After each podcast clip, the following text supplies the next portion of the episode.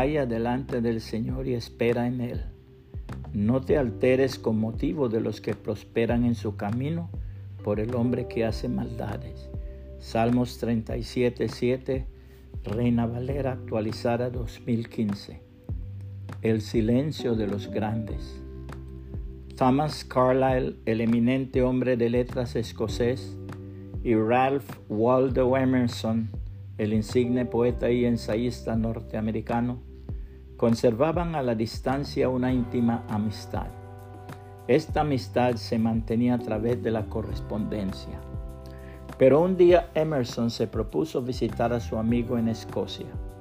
Cruzó el Atlántico y hacia allá se dirigió. En torno a esta visita se conoce la siguiente anécdota.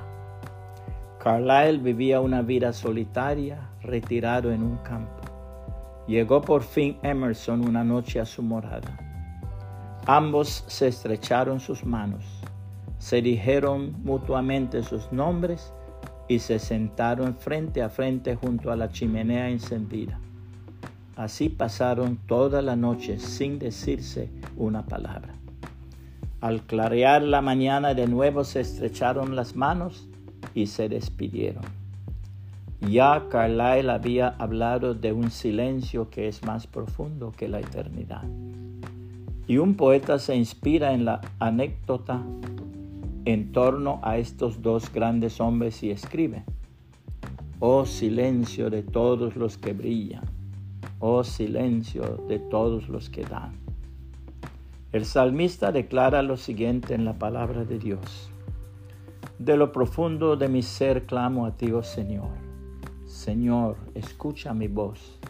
Estén atentos tus oídos a la voz de mi súplica. Oh Señor, si tienes presente los pecados, ¿quién podrá, oh Señor, mantenerse en pie? Pero en ti hay perdón para que seas reverenciado.